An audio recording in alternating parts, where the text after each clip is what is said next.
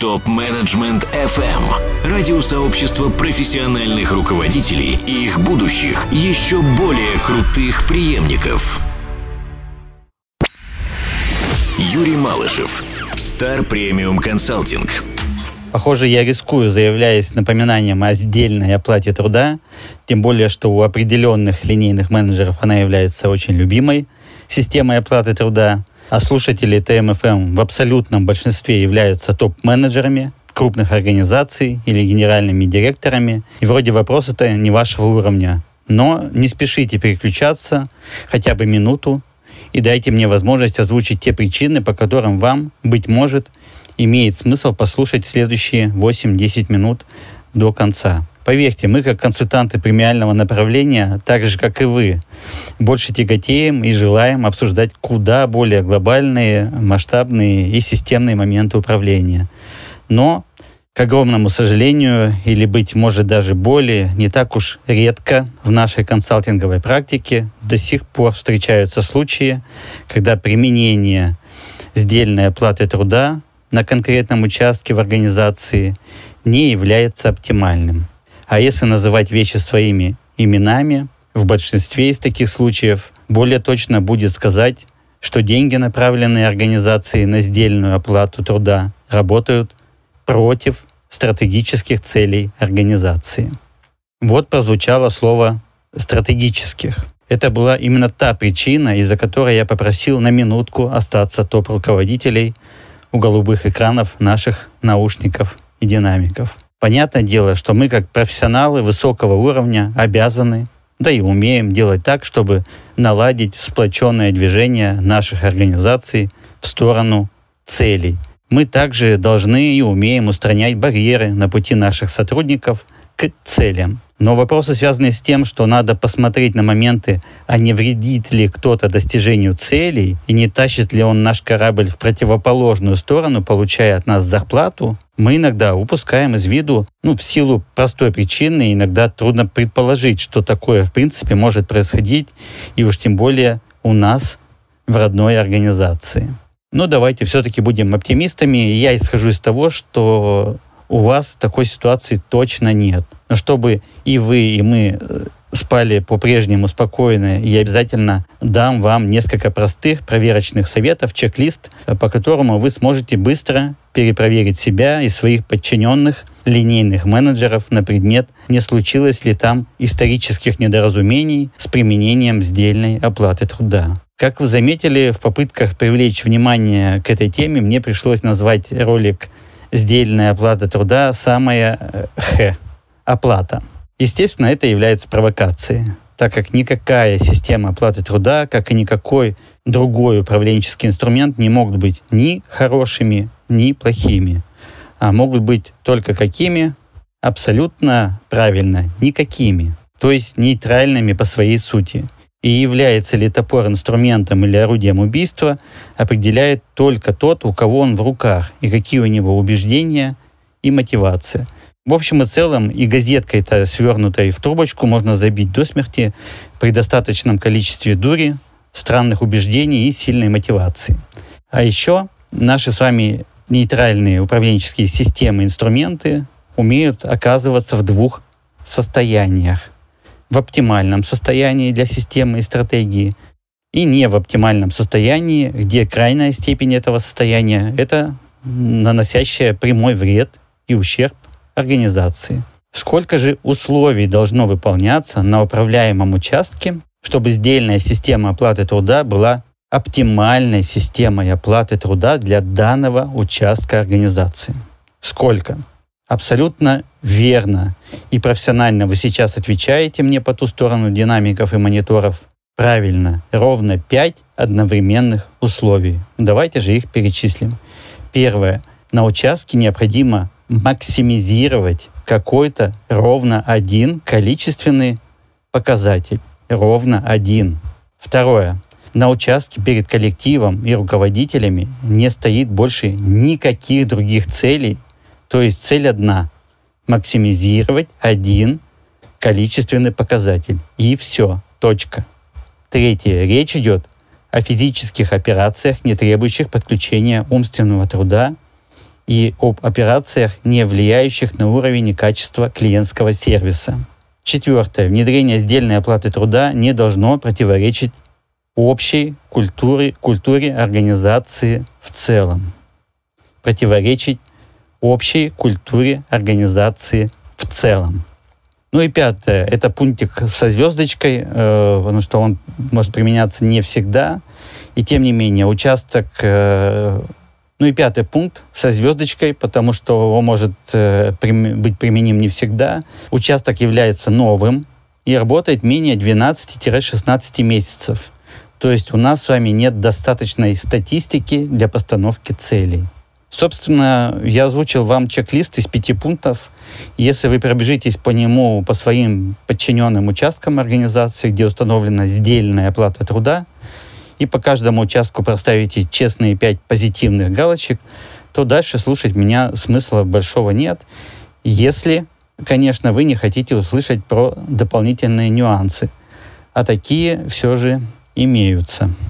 Первый нюанс. Возможно, когда я говорил о сдельной оплате труда, от прослушивания отключились несколько топ-менеджеров по продажам, так как подумали, что это касается больше производства, логистики, складов, а не продаж. В общем, зря они отключились, но это уже не наша проблема. Наша проблема, чтобы их, э, этих руководителей обгоняли те, кто наши рекомендации слушают и применяют.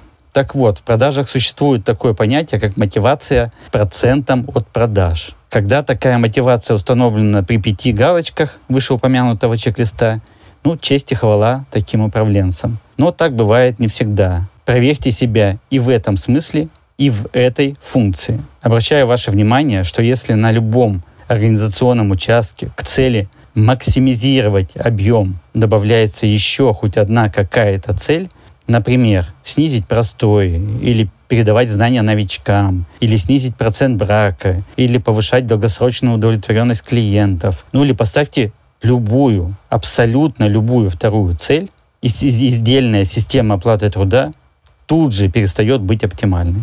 Обратите внимание, что если вы выявили участок, где применение сдельной оплаты труда уже является неоптимальным, но работает, то имейте в виду, что при ее замене на оптимальную вам нужно будет серьезно подготовиться. Хотя бы в силу той причины, что вам будут оказывать серьезное сопротивление. Причем и не всегда точно спрогнозируешь, что какая группа заинтересованных и вовлеченных, так сказать, упрется не по-детски.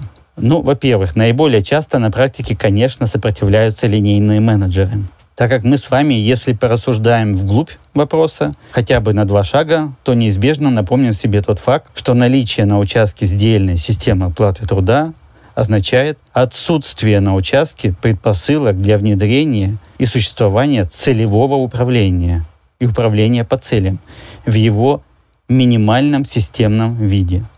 Понятно, что отдельных линейных менеджеров может устраивать ситуация, что на их участке де-факто и де-юре отсутствует постановка целей и самой опасной части целевого управления – минимальных оплачиваемых целевых значений. В целом можно привести ситуацию к балансу на участке, убрав из зарплаты менеджеров ту часть зарплаты, которую им платят за управление, то есть за постановку целей, за планирование достижения целей, организацию условий достижения целей, за, собственно, само достижение целей – как факт, и за последующий анализ. И вроде все хорошо, но это не избавляет нас от того, что весь фонд оплаты труда и весь человеческий капитал на участке работать будет не оптимально для организации в целом, а иногда и вредить ей как единому организму. Мы иногда шутим, что, в принципе, мы за любой управленческий беспредел в компаниях. Главное, чтобы он происходил осознанно. И это часть нашей профессиональной работы — выводить в зону осознанности некоторые аспекты управленческих систем, организационных структур, систем мотивации или систем распределения ответственности и убеждаться, что наш заказчик их тоже видит, понимает их последствия, этих явлений, и что он с этим, ну, как говорится, окей. Все, на чем мы как консультанты настаиваем на первом этапе, это для начала осознанность и принятие фактов. Менять ли что-то в этих фактах и когда это своевременно, это уже вопрос второго порядка. Кстати, опять про менять. В моей практике была ситуация, когда в довольно крупном производственном холдинге очень сильно сопротивлялись именно сами работники участка. Нет, работники участка сопротивляются всегда, ибо их штормит от двух очень мощных эмоций. Первое. Как бы после всего этого в кармане не стало меньше денег.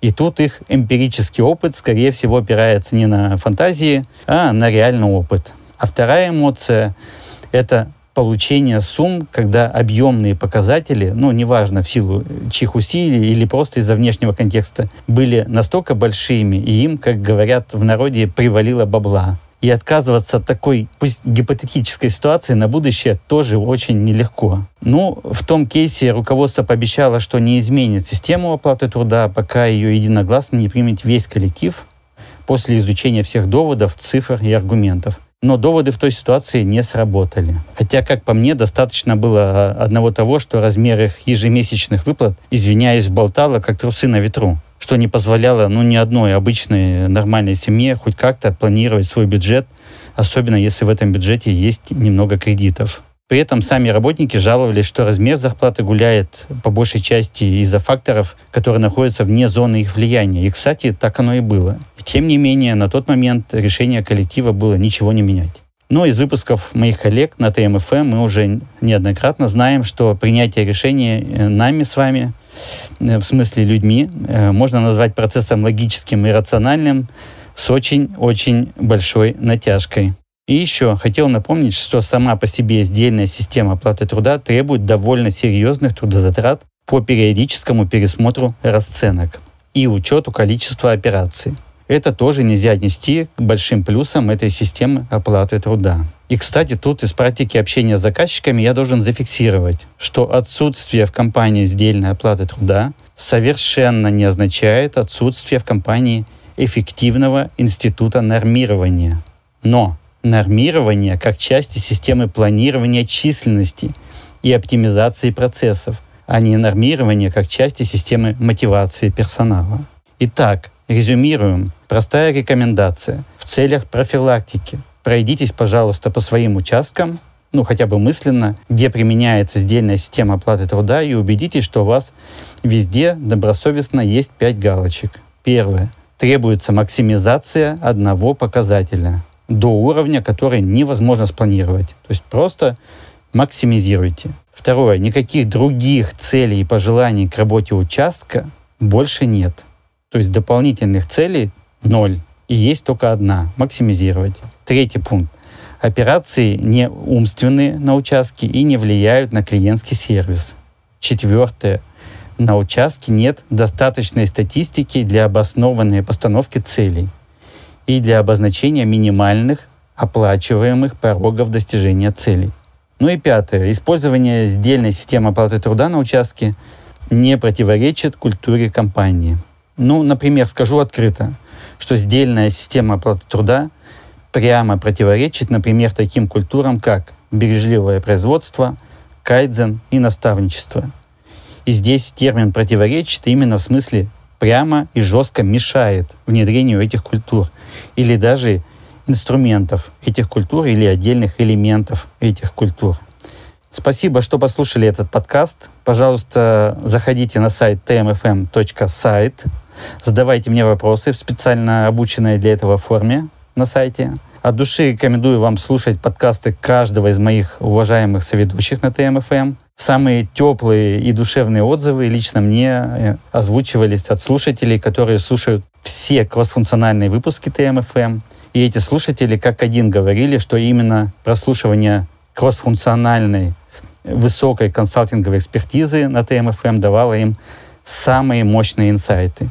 Не буду я с этим спорить, так как и, сам являюсь тем человеком, кто уже не раз удивился, по-честному, тому, какую пользу в себе несет именно кроссфункциональное прослушивание выпусков ТМФМ. Но это, как вы уже понимаете, не консалтинговое напоминание или рекомендация, а просто дружеский теплый совет. Я желаю вам успешных результатов легкими усилиями. Нашим клиентам я говорю, увидимся. Ну а всем остальным до встречи в эфире и услышимся на ТМ-ФМ. Юрий Малышев. Star Premium Consulting. Задавайте вопросы ведущим и получайте еще больше пользы на tmfm.сайт. Для всех русскоязычных топ-менеджеров мира создан телеграм-чат для общения и обмена управленческими практиками. Чат обеспечивает участникам строгую анонимность своих мобильных номеров. Присоединяйтесь к ТМФМ чат в Телеграм. Ссылка на чат находится на сайте tmfm.сайт. Ваши коллеги ждут вас в чате прямо сейчас.